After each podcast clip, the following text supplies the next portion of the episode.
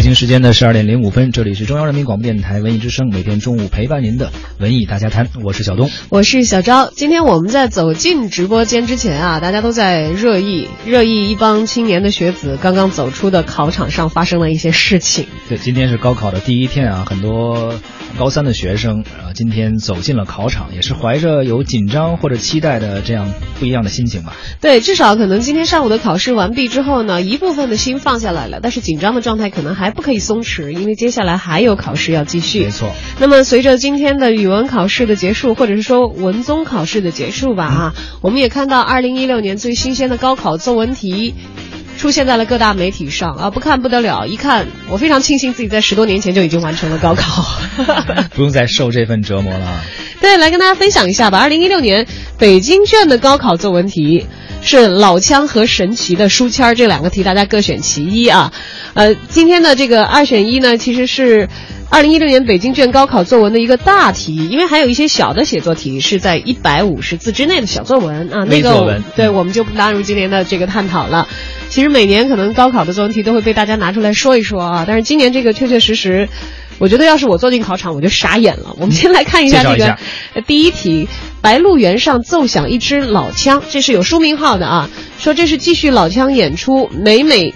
震撼肺腑，令人有一种唱酣畅淋漓的感觉。这是陈忠实先生写的文章，对对对，一篇文章，它题目叫《白鹿原上奏响一支老枪》，而且好像是给了这个文章的材料啊，有一个背景资料。对我们只是看到了题目，没有看到那个材料。那某种意义上，老枪已经超越了其艺术形式本身，成为了一种象征。请以“老枪何以令人震撼”为题写一篇议论文，要求从老枪的魅力说开去。不局限于陈忠实散文的内容，观点明确，论据充分，论证合理。陈忠实先生这个这篇文章只是作为一个背景，可以进行一个参考，然后要让考生们写出自己对于老腔这种艺术形式或者相关作品的一个理解。呃，写出来为什么老腔得以震撼人心啊？哎呦，要求的是要议论文哦，议论文啊，然后论点论据还要进行论证的。对，我觉得如果我在考场上，我第一个先把这个题 pass 掉了，因为对于老腔这种艺术形式，我实在是太不熟悉了。其实老腔应该是我们流传很久的，但是受关注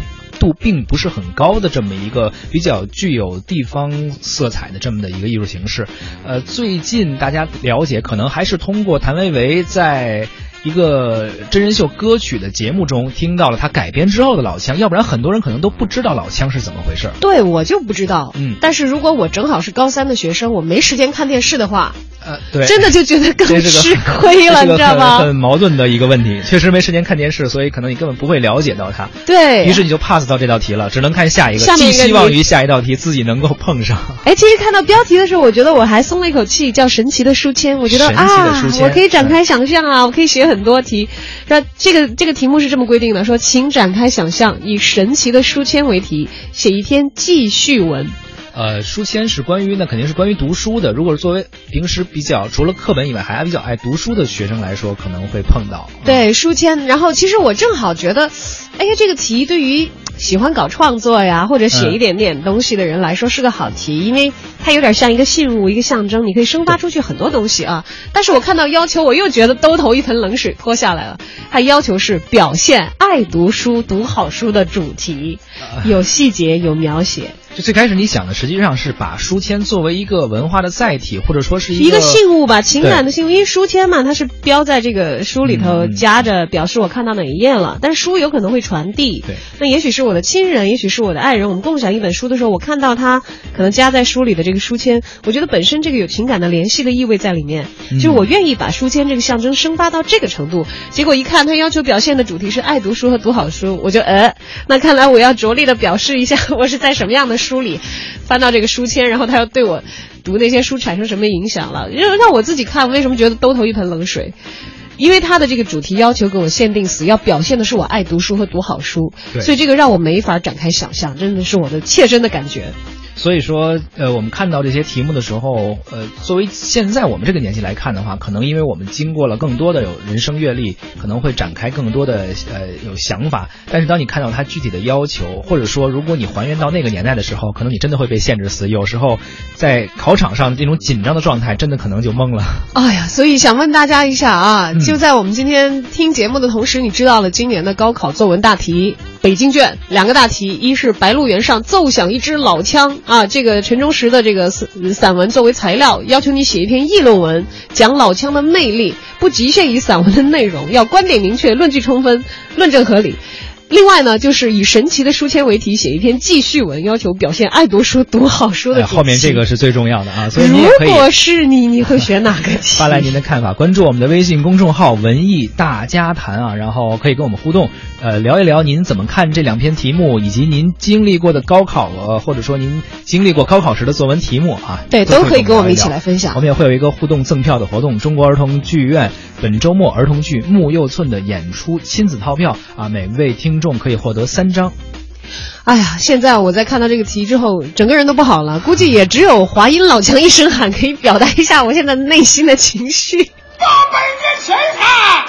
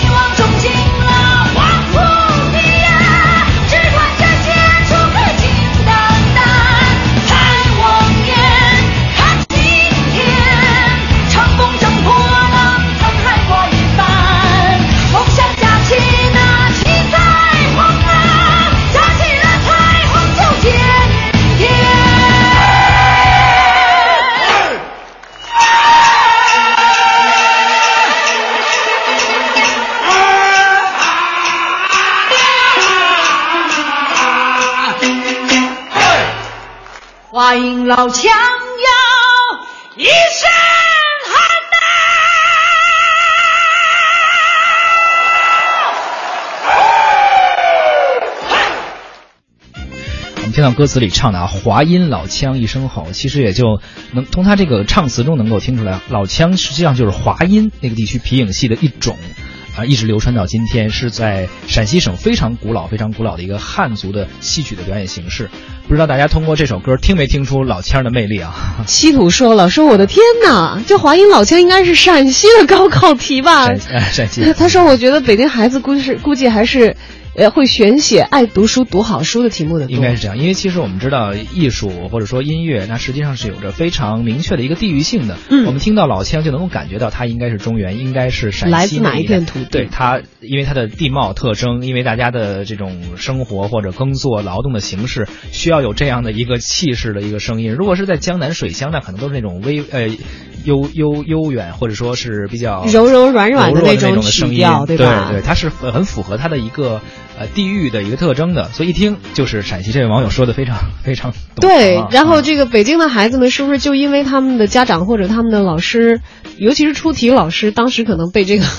华阴老腔的这个刷屏之势可能震撼到？但是严格意义来讲，谭维维那个歌是运用了华阴老腔的这个音乐元素，是吧？加入了一些摇滚的元素在里面，等于相结合了一下。开场的时候，他确实请到了当时华阴老腔的艺人，老艺人，哎，在现场进行演奏这些乐器。包括那些唱腔，然后他在唱词上和旋律上也是也用了一些，同时进行了一些改编，并更多的加入了摇滚的元素，使得这个音乐更加的有冲击力。哎，那小东是不是如果今天你考的话，你会选这个题？如果今天考的话，肯定会选这个题的，因为毕竟工作这么多年了，从因为我大学实际上学的是音乐嘛，就对这些东西都会有接触，再加之来台里工作又做文艺广播，所以就会相对的了解更深入一些，去现场看也好，甚至去当地，然后了解更多一些，会关注他很多的。资讯，但是如果回到高中的时候，说实话，那个时候，呃，确实不知道老腔是什么。哎，但是那会儿你也是打算要报考报考这个音乐类的专业的，其实是有专业背景的孩子哦。呃，那个时候，因为老腔其实它属于我像我们像我们学音乐的话，基本上分这么呃几不能说几类吧，或者就有这么一个区分，比如说呃严肃音乐和通俗音乐。那么实际上真正报考音乐院校的。的专业的学生，他们基本上是受严肃音乐教育的。嗯，呃，举个简单的例子，比如我们学钢琴、小提琴，呃，学西方的交响乐的作曲、管弦乐作曲、配器，它实际上都是属于严肃音乐范畴。当然，也有人学通俗音乐，比如我们现在看《中国好歌曲》《中国好声音》写出的歌，流行歌曲或者摇滚乐，或者很多我们呃。好好接受一些的音乐形式吧，就是不是那么的高深，它属于通俗音乐范畴。但是老腔它又是比较特殊，它又属于是一种，呃，我们现在的话说叫非物质文化遗产，属于比较原生态的。它是一个民族或者一个地区的一种特有的一种传承下来、口口相传的这么一个。现在我们可以叫艺术形式，在当时来说，他们可能就是一种他们的可能，呃，劳动之余的一个民间的这么一个。对，这么的一个音乐形式吧，又并不在艺术类考生他特别重点的复习的类别里，但是不能在他的这个惯常学习的这个框架之内，对，有点不按套路了。所以我觉得，为什么我会觉得这个题出的非常之不好？真的，我自己个人感觉非常不好啊！当然也欢迎大家来批判我。欢迎大家拍砖。那也许我的，你觉得我艺术素养不够，我不太懂，所以我觉得出这题不好，因为我觉得。像这个要求写议论文，而且你是要评论一种艺术形式，有理有据的。这个对于人的要求是很高的。你要知道，我们中央人民广播电台都不敢轻易的做一些艺术评论类的节目。要做的话，一定要做非常扎实的案头工作，也要找一些专家和学者来共同的探讨。对于脚本要要核对，因为如果你说的不对的话。这这个东西要是传出去了，就有可能会以讹传讹了。我觉得高考作文题判卷的老师，他们有多少是具备非常扎实的艺术评论的功底的，能够看出这个孩子是否说得到点儿。我觉得，如果这是一个正好对华阴老腔有热爱，同时也有一定知识了解的孩子的话，他可能可以完成一个议论文。如果他遇到判卷老师，呃，因为他背靠着他自己所认为的艺术评判体系嘛，照他的这个欣赏的途径也好，他给出的理据也好，给出了一篇评论。然后这个老师他自己如果对华阴老腔一无所知的话，他又怎样来评论这个评论的文章是不是好呢？所以其实按照你的这个理解，我我分析就是这个文章用我们现在比如在读大学或者研究生的时候来理解，它应该是有点跨学科啊。对，而且专业性其实比较强，我觉得需要做一些研究的工作才能够做出来的一篇文章。我我相信，如果硬着头皮让我写的话，我可能只能写一点点，可能连皮毛都算不上的东西。看谭维维唱的那段时间，那个对那个节目哈。最多只能说一些感受，如何来对它进行评论呢？刚才我们也聊了，就是说华阴老腔确实，即使作为艺术类考生来说，它可能也是一个相对偏门一点的内容。但是我我我倒觉得这个题目的出现，我倒没有你那么的觉得啊，好像有点有点愤愤。我觉得他这个主要的目的可能并不是考专业性，并不是让你了解这个华阴老腔去写出它的怎么一个，比如说配器呀、或者怎么样一个音乐的一个形式，可能更多它还是迎合了一个现在对于传统文化进入到学生素质教育的这么一个这么一个怎么说呢潮流吧，它可能是更更因为有呼吁考，所以哎希望老师下学期开始教，要不然就像上一届孩子一样折在这个呼吁题上了，是吗？学生们来多关注一下这些东西吧。我觉得对它也是一个一个方向吧。我能理解啊你的说法，但是我的愤愤其实在于哪儿？我觉得考试，尤其是高考，可能是我们认为公平性最强的一场考试。而且只有一次，很关键。对，如果这个题的公平性在实际的考核判卷的流程当中无法得以实施的话，嗯这个东西我觉得对于孩子来说是不太负责任的。就比如说我们的记叙文和议论文，我们有一些评判的一些要点，但是议论文如果你偏离了你的专业性，你仅仅是说它构架这个议论的结构是不是对的话，这样其实是不太好的一个标准。另外就是你不能保证所有的判卷老师他们的音乐水准也好，他们的理论体系也好，能够评判这篇议论文是否够专业，或者是否能够达到高分。这样的话，我觉得这个考试的意义就失去了。呃，可能我们现在也不太了解高考判卷的标准吧，可能老师是不是还会对，所有的老师也许是从音乐学院来学 专业呃所以老师可能还是从他的写作本身的能力去看吧。可能这个内容，当然你说的也有一定道理啊。我我是这是我非常生气的一个原因，所以我我也希望大家可能在选择的时候能够有更多自己的这个选择权。还好这个我们作文题还留了一条活路，大家还可以写书签儿啊。而至于我们的媒体评论员胡克飞对于今年的这个高高考作文题又持何看法，又觉得出的怎么样呢？我们来听听他的说法。觉得大家关注作文题是一个很正常的事儿啊，因为大家写东西的能力，包括汉语能力，其实是高考之后保留的最好的，所以大家可能也最愿意去了解一下现在的小朋友们、孩子们去写的一个是什么样的作文。今年的这个北京的这个作文，我看了一下，它是大作文中是二选一嘛，一个是呃以这个陈呃陈忠实的一篇散文，呃老乡，呃来为题做一篇议论文，就是老腔何以让人震撼。第二个呢叫神奇的书签，我觉得这两个题其实还不错，至少来说它比较贴合当下的这种时事，同时呢也跟得比较快。因为我本来以以为说，如果这个老腔的选题没有资料的话，可能孩子们写起来会比较费劲，因为它毕竟是出自一个综艺节目，然后火遍了这个中国。这个东西可能对于高中高三学生来说，可能他接触的比较少，但是给了材料以后呢，可能会理解的更容易一点。但是这个，我认为，个人认为，这个作文给材料是一把双刃剑，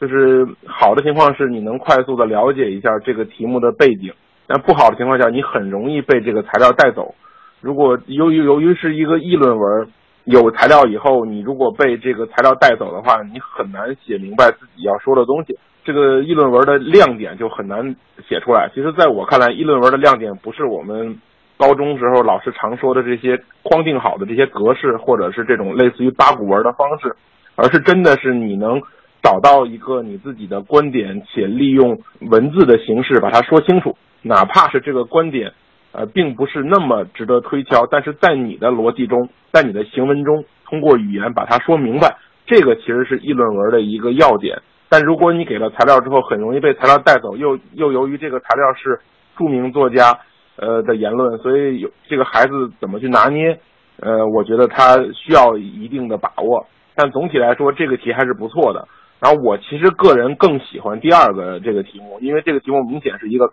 开放性的题目。由于这个文体不限来说，可以放开这个孩子们所有的想象力来去做这个。呃，当然你也可以说贴近这个当下的阅读，包括图书，你可以也许可以写一个童话，写一个故事。我觉得这样的题目呢，可能更能考验这一个一个孩子的综合实力，同时呢，这个孩子也不容易被干扰。但我认为，其实可能大家选择那个材料老腔的那个写的孩子可能会更多。因为毕竟那个议论文写起来更容易啊，所以我是觉得这两年北京的题目越来越贴近这个呃我们的这种时事生活，这个可能和全国卷和其他地方呢有些区别，各地方都在玩一些各种的意识啊，包括一些噱头啊。北京反正好好像是这两年一直比较务实，所以我觉得这个今年的作文题其实还是蛮不错的。